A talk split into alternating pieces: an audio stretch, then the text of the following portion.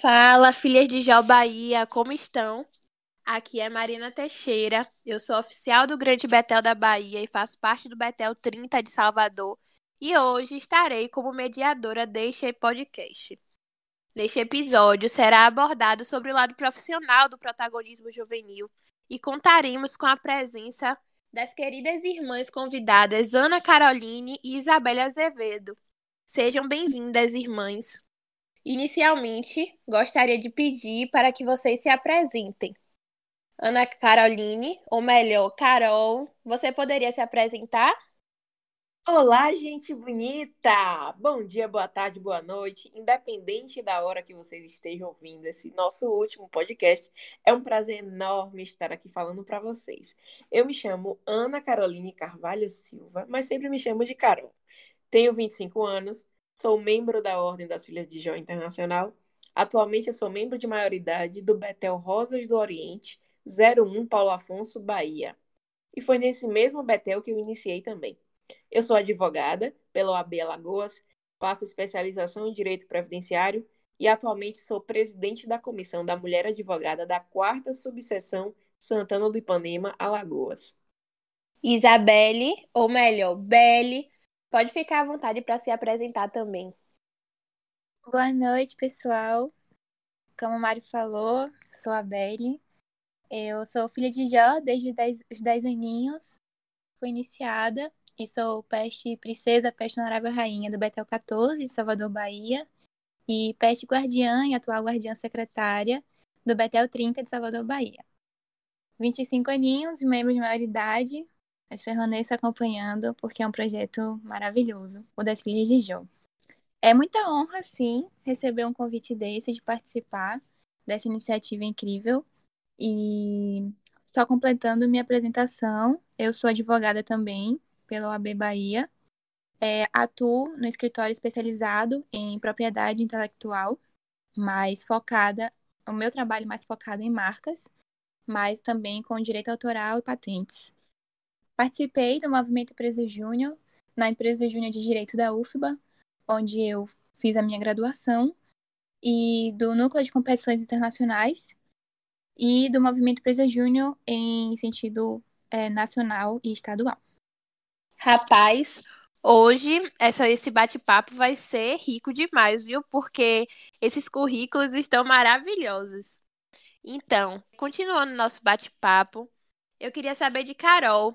É, Carol, você poderia me contar um, pouco, um pouquinho como é o papel de seu papel de advogada né, no dia a dia e também como você o desempenha sendo presidente da Comissão da Mulher Advogada? Claro que sim, Maria. Então, antes de mais nada, eu quero dizer que esse bate-papo descontraído é muito legal, de verdade. E esse movimento pelo Dia Internacional da Juventude, dia 12 de agosto, o International Youth Day, ou como todos chamam de IUID Brasil, é muito importante para impulsionar e inspirar outros jovens, né? Além desse desafio de ser a presidente da Comissão da Mulher Advogada da subseção, que eu vou falar um pouco mais à frente, eu sempre trabalhei em empresa familiar, comércio varejista dos meus pais. Eu sou gerente administrativo da empresa e sou diretora de uma agência de turismo que é empresa familiar também. Sou proprietária do escritório de advocacia aqui na minha cidade, que é o Escritório Carvalho Advocacia, a qual eu sou advogada atuante no sertão das Alagoas e também presta serviços de consultoria tributária em todo o estado de Alagoas, através da e-Fiscal, que é do Grupo Estúdio Fiscal.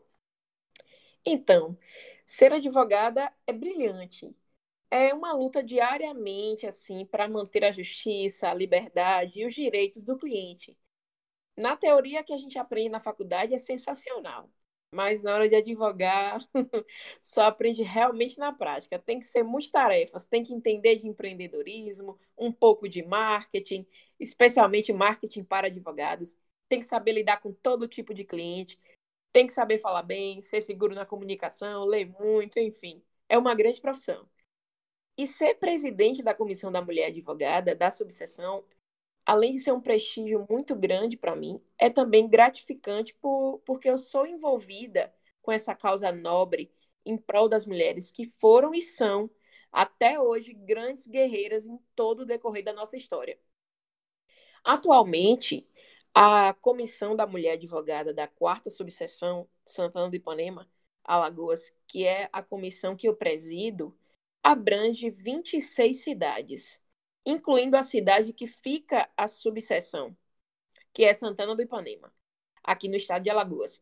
E tenho certeza que haverá ouvintes desse podcast de algumas dessas cidades, que são elas Água Branca, Batalha, Belo Monte, Canapi, Carneiros, Delmiro Gouveia, cidade que eu moro, Dois Riachos, Inhapi, Jacaré dos Homens, Jaramataia, Marjó Isidoro, Maravilha, Mata Grande, Monteirópolis, Olho d'Água das Flores, Olho d'Água do Casado, Olivença, Ouro Branco, Palestina, Pão de Açúcar, Pariconha, Piranhas, Poço das Trincheiras, São José da Tapera e Senador Rui Palmeira.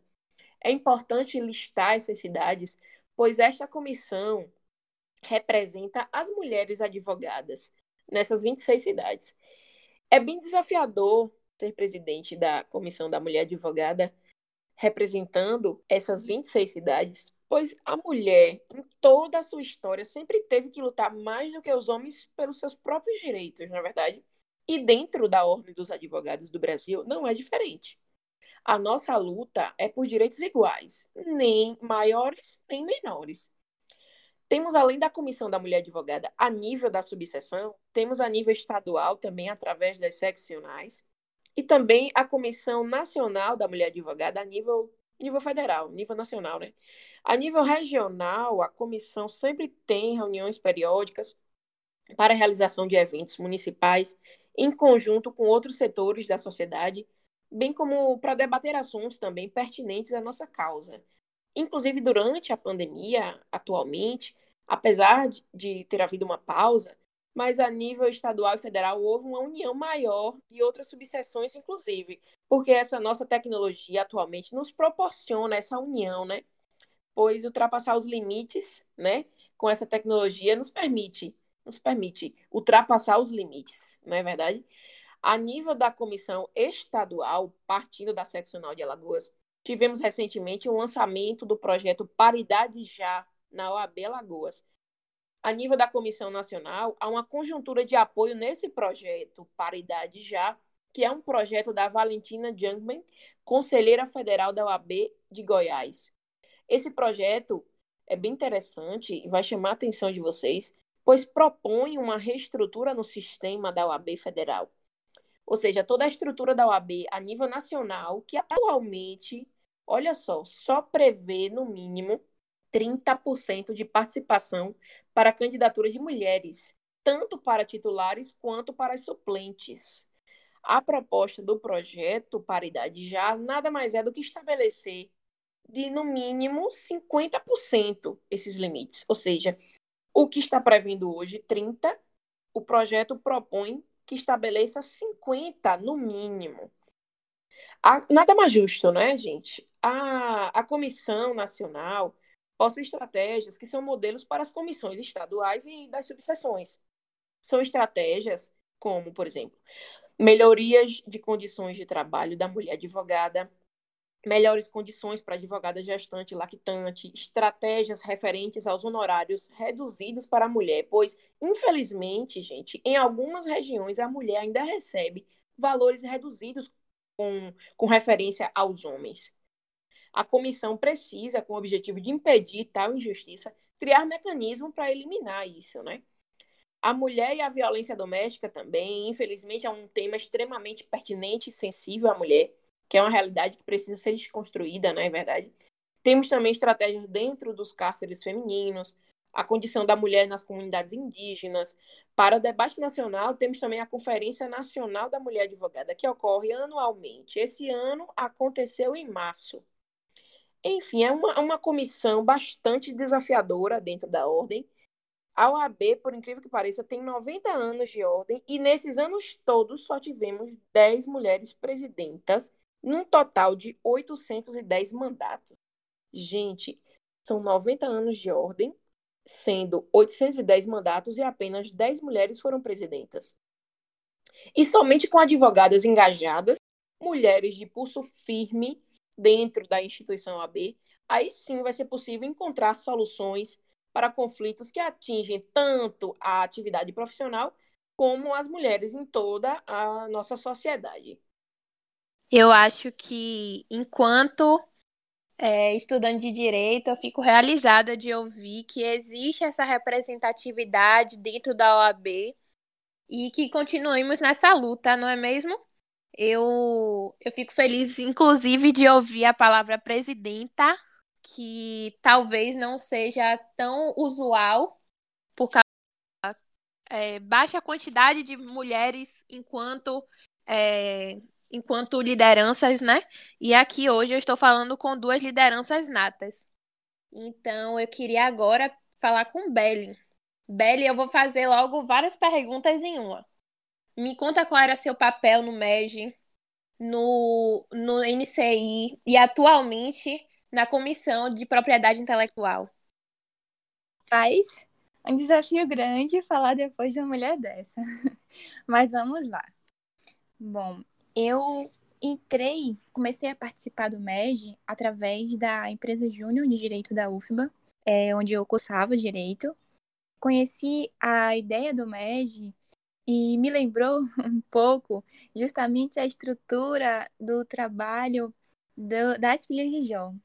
A questão de a gente estar levando, conduzindo tudo em volta, é, me fez lembrar um pouco é, esse funcionamento. E eu, já apaixonada pela ordem, falei, vou participar. Quando entrei no MEG, é, foi mais ou menos em 2014, existe um início, um iníciozinho, chama o Programa Trainee, né? Que todos os candidatos passam por uma série de testes por algum tempo. E no final, né, é, são selecionados para continuar e são alocados em diretorias, porque além da questão do trabalho e no direito, existe a questão do trabalho do empreendedorismo. Então, no final da avaliação do programa Trainee, eu fui escolhida como a trainee de destaque e logo depois fui alocada né, na diretoria administrativa financeira e logo depois, então, me candidatei e fui eleita diretora administrativa financeira da, da empresa Júnior de Direito da UFBA. Foi uma, uma experiência incrível, já desde, desde o início. É, um mundo novo, porque primeiro que eu era muito nova no curso e como a própria irmã já falou, a advocacia ela é diferente na prática do que o que a gente estuda, o que a gente aprende na faculdade. E eu muito nova ainda na faculdade, não tinha essa noção. E a empresa Júnior Direito da UFBA, ela funciona mais ou menos como um escritório, só que com um viés um pouco mais empreendedor. E ter uma noção um pouco mais clara e realista de como funciona foi chocante, mas também uma experiência muito positiva, porque a gente pôde perceber quantas coisas envolvem um gerenciamento de um escritório e assim como o gerenciamento de qualquer empreendimento, na verdade, e quanto cuidado e dedicação a gente deve ter. Então, passar por tudo isso, já liderar minha própria equipe, já no início da faculdade, inclusive liderava pessoas que estavam na faculdade há mais tempo do que eu, mais velhas em idade e em tempo de graduação. Foi um desafio muito grande. Mas, graças a Deus, deu tudo certo. É, depois disso, é, me tornei a conselheira da empresa e comecei a participar do movimento Empresa Júnior já em âmbito é, estadual que é representado pelo órgão, né, a União das Empresas Juniores do Estado da Bahia, a Unijúnior.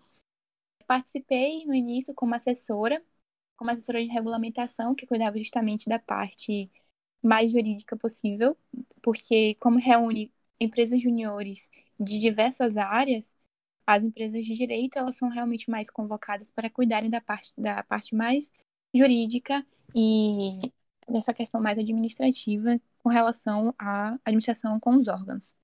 E logo depois me tornei também é, diretora administrativa financeira da União, da, da representação estadual. Também com esse trabalho, é, acabei podendo ter a oportunidade de participar de, da seleção para o encontro nacional. O Movimento Presa Júnior ele faz um encontro nacional que é sediado por diversos estados. Os estados se candidatam para participar né, da seleção para poderem receber o estado, é, receberem o, o evento em seu estado. A Bahia decidiu participar e para isso montou uma equipe É, nessa equipe, eu era a coordenadora administrativa do administrativo financeiro, que logo depois mudou o nome para administrativo, mas envolve as atribuições administrativa, financeira e de logística de TI. E a gente conseguiu trazer o Ened para a Bahia. Realizamos o Ened aqui em 2017. Foi um encontro, o Ened é o Encontro Nacional dos Empresários Juniores. Envolveu mais ou menos 4 mil jovens empreendedores de todo o país e alguns também estrangeiros. Foi um evento sensacional, reuniu pessoas incríveis, tivemos palestras assim invejáveis, porque são pessoas muito boas, trazendo conhecimentos e compartilhando bons sucesso, bom, projetos de sucesso e projetos de fracasso também, porque também é importante falar sobre os fracassos. E foi, foram experiências incríveis. Eu aprendi muita coisa no MED. No MED, a, o, o MED exige, né, além da aptidão técnica da sua área, que pode ser direito, pode ser é, economia, pode ser nutrição, independente da sua área. Então, além dessa aptidão técnica, exige também a habilidade de trabalho em equipe, de proatividade, de liderança, que vão sendo né, encontradas nas pessoas que vão participando dos processos seletivos. E à medida que você participa mais, você vai desenvolvendo ainda mais essas habilidades. Então, eu cresci muito, com certeza. Foi uma habilidade, foi uma experiência incrível. E muito por conta dessa experiência, tanto a experiência no sentido é, empresarial e no sentido que eu fiquei muito na área financeira e contábil das empresas, eu acabei criando a minha própria empresa. Criamos agora em 2020, juntei com sócia, uma sócia e criamos. E é uma empresa que justamente envolve direito empresarial, propriedade intelectual e direito tributário. Por conta disso, eu faço hoje, inclusive, um MBA da USP em gestão de tributos. E ainda na faculdade, eu participei do NCI, que Mário falou, que é o Núcleo de Competições Internacionais. Ele existe justamente para facilitar que os estudantes dessas universidades eles possam participar de competições de direito é, em, em âmbitos internacionais. Então, os alunos eles se juntam em subnúcleos, cada subnúcleo referente a uma área, e estudam, se preparam para cases que são ofertados por universidades estrangeiras e participam dessas competições. Então, as competições são, é, em geral, são júris simulados, é algo bem interessante também. Eu conheci o projeto do, do NCI e, como sou uma amante por línguas estrangeiras, em especial o inglês, a minha primeira língua estrangeira, eu queria muito participar. Mas a área que eu era mais apaixonada no momento, e ainda hoje, é a área da propriedade intelectual. E não existia ainda na UFBA um subnúcleo de propriedade intelectual. Então, eu tive a ideia de criar o subnúcleo de PI do NCI da UFBA. E falei com o professor orientador, ele gostou muito da ideia, achou que era algo que poderia ser muito próspero Encontrei mais alguns colegas que participavam do grupo de pesquisa de PI da UFBA, que toparam participar do desafio comigo. A gente criou o subnúcleo e, mesmo com o ano já correndo, a gente conseguiu se habilitar para participar da competição em Oxford no mesmo ano. E foi incrível, foi uma experiência incrível. Logo depois eu já estava bem próximo de formar, então não pude participar da próxima seleção, mas soube que o subnúcleo está crescendo muito e hoje já tem vários membros, estão participando de outras competições. E às vezes eles nos chamam, né, os ex-membros, para poderem fazer capacitações e fico muito feliz por ter ajudado a despertar essa, essa curiosidade e, a, e a ter aberto esse caminho para outras pessoas que gostam dessa área e que podem também participar dessa experiência maravilhosa. Ainda nessa área de PI, como eu já tinha falado, eu trabalho no escritório especializado, né, propriedade é, intelectual, e envolvida com essa área, fui convidada a participar da Comissão de Propriedade Intelectual da OAB Bahia, uma comissão ligeiramente nova, não tão nova assim, é, que tem feito muito trabalho, inclusive, tem sido reconhecida como uma das comissões que mais tem atuado desde o ano passado, inclusive agora em época de pandemia. A gente tinha muitos projetos pra, de eventos para esse ano, e com a pandemia nos reinventamos transformamos os projetos em lives, em algumas atividades interativas. Temos tido respostas bem positivas. É um trabalho bastante interessante porque a gente, cada membro fica responsável por um tema dentro da área de PI, que é uma área super extensa, e com esse tema desenvolve alguma coisa. No ano passado, por exemplo, eu responsável pelo tema de marcas, é, me juntei com o sistema Hub de Salvador e a gente fez um evento lá que foi bem bacana, inclusive lotou, a gente ficou super feliz, falando sobre marcas e vários temas atuais e foi bastante legal. Então, cada membro acaba se apadrinhando de um tema cada ano e promove eventos sobre esse tema. Os eventos, em geral, são gratuitos mesmo, são para que as pessoas possam ter acesso a esse conhecimento, em especial de uma área que, apesar de as pessoas é, saberem que existem, algumas nem sabem que existe, mas apesar das pessoas saberem, não sabem muito bem do que se trata, não sabem muito bem como que faz para proteger as suas obras, em especial quando não se fala de obra literária, porque fotografia também é obra, pintura também é obra. Então, todas essas são protegidas e a gente leva informação justamente para essas pessoas que não têm muito acesso com muita facilidade a elas. Então, é isso, em resumo, são experiências muito positivas que eu sou muito honrada de ter, ter feito parte durante a minha vida até agora. Ouvintes, vocês devem estar impressionados com o currículo dessas duas irmãs, não é mesmo? Eu, particularmente, acho que vocês duas representam, de fato, esse protagonismo jovem de mulheres filhas de Jó. Eu acho que eu tenho a maior honra de estar aqui com vocês hoje tomando essa aula, até porque eu sou estudante de direito e busco alcançar, né, as mais diversas áreas, os mais diversos desafios. E eu acho que realmente hoje está sendo uma aula para mim. Bom, é, para encerrar, já indo para a finalização do nosso podcast de hoje, eu quero saber de vocês. Como é que vocês acham que as Filhas de Jó Internacional ajudou vocês, enquanto mulheres, jovens e protagonistas? É, começando por Belly. Ah, essa pergunta é bem fácil de responder. Como eu falei, entrei nas Filhas de Jó com 10 aninhos. Meu pai, apaixonado pela maçonaria, me apresentou. Eu achei super fofo aquilo ali. Não entendia muito bem o que estava acontecendo, mas quis participar. Achei lindas musiquinhas, a roupa, amei. Entrei e cada dia me encantei mais. Fui entendendo o sentido da ordem, me entregando e estando bem aberta a absorver os conhecimentos. Eu era sempre uma menina muito tímida e com uma certa dificuldade de falar em público.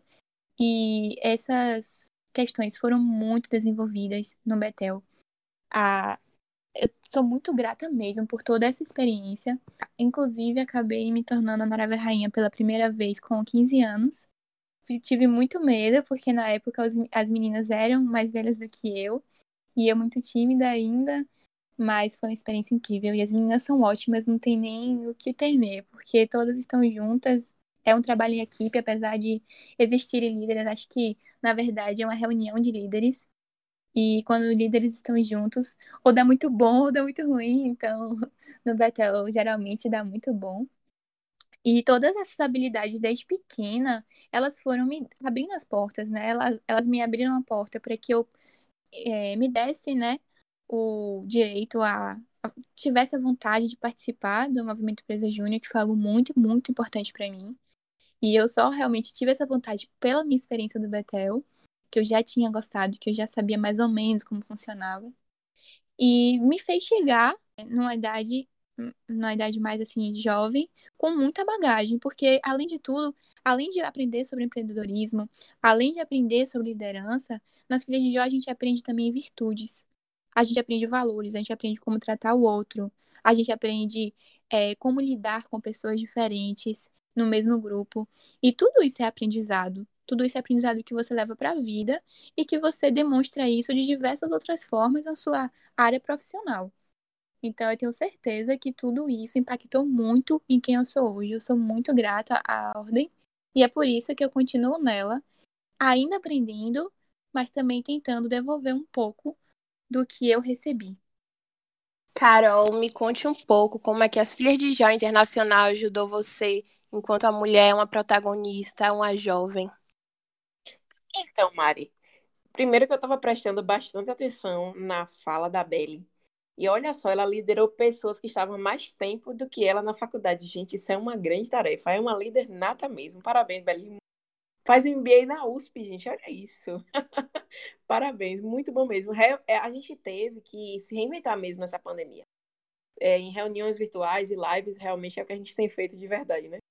E sobre as filhas de Jó, como a ordem me ajudou no desempenho enquanto protagonista jovem. Rapaz, olha só, ser uma protagonista jovem é um grande desafio mesmo. Que eu escolhi, apesar do mundo de incertezas, de dúvidas, de medo, né? Está com medo, vai com medo mesmo. Que eu escolhi foi a advocacia, né? Ser uma protagonista jovem é difícil. E ser uma protagonista jovem advogada é um desafio ainda maior para a gente, porque a gente está começando a dar os primeiros passos, a amadurecer profissionalmente falando, mas a gente faz o que o nosso coração manda, né?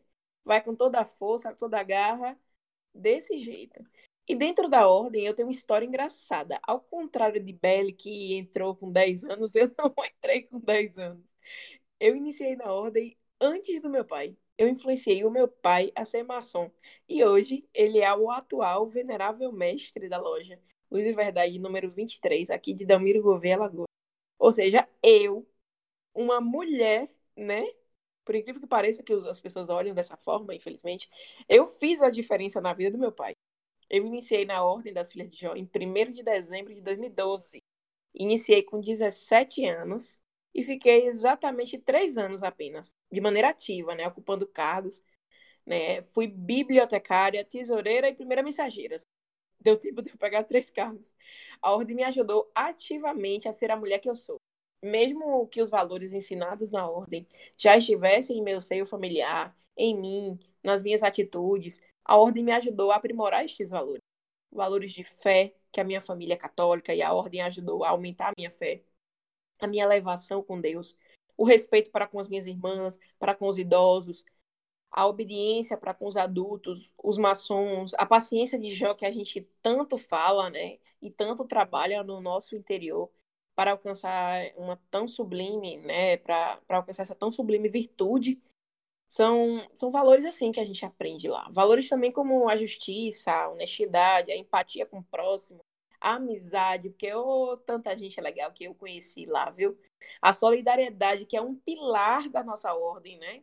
As filantropias que a gente faz e fez também muitas vezes na Ordem das Filhas de Jó está enraizada nos nossos corações. Ver aqueles sorrisos lindos que a gente que a gente via quando fazia aquelas aquelas filantropias, as boas ações para a sociedade, né? E principalmente um valor chamado espírito de liderança, que é o que Belinha falou também. Eu sempre fui muito líder, algo nato meu, assim, sabe? Sempre a primeira a falar, que não tem vergonha, líder da turma, a líder da comissão de formatura, tudo mais, a primeira a pegar no microfone, apesar da ansiedade que sempre acompanha, né, que é normal, mas enfim. Então, visto que eu entrei na ordem aos 17 anos, já jovem, um pouco tardia, né? Belinha entrou com 10 anos. Esses valores foram aprimorados em mim, foram melhorados, e eu aprendi muito, muito mais lá dentro. Indiscutivelmente, a, a filha de Jó tem um quê a mais, né? Ela tem um, um, um plus e eu fui aprimorada para ser a protagonista jovem que eu sou hoje, graças à Ordem da João Internacional. Sem dúvida alguma, somos verdadeiros líderes para o mundo, né? É uma bela missão e é um orgulho muito grande ser filha de Jó. Alegria de viver, todo mundo vai querer ser filha de Jó. Rapaz, eu me peguei agora pensando em como eu me vi um pouquinho em cada história de vocês, né? É, eu iniciei na ordem nova, que nem Belly, porém eu iniciei também antes de meu pai iniciar na maçonaria. Eu, depois de alguns anos que eu já era filha de Jó, meu pai iniciou na maçonaria, foi venerável mestre, é, ajudou meu avô a abrir outra loja, enfim. Porém, eu me vi um pouquinho na história de cada um de vocês. Bom, Belle, Carol, eu gostaria muito de agradecer vocês pela aula de hoje. Espero um dia poder ser uma advogada atuante e protagonista como vocês. E aos nossos ouvintes queridos, espero que vocês tenham gostado. Um beijo grande e até a próxima. Então, também quero agradecer também a oportunidade de participar desse movimento né? Deixar um beijo para cada um de vocês que prestigiaram esse projeto, esse último podcast. Tenho certeza que é o primeiro de muitos. E mandar um beijo roxo, principalmente, para cada filha de Jó que esteja ouvindo esse podcast. Dizer também que eu amei essa parceria da ONU com o Grande Betel da Bahia e com a Ordem das Filhas de Jó. E espero participar de próximos projetos da UID Brasil. E é isso. Um grande beijo e um grande abraço fraterno a todos. Eu também queria agradecer pela oportunidade incrível, além de estar aqui podendo contar um pouquinho da minha história, poder aproveitar o momento para fazer uma forma oficial de agradecer a ordem por tudo que ela me deu e poder conhecer uma profissional incrível como essa Carol e a parabenizar mesmo a iniciativa. Acho que foi um projeto assim incrível e que ele possa acontecer em outras outras temporadas. Obrigada a todos, espero que tenham gostado. Beijinhos.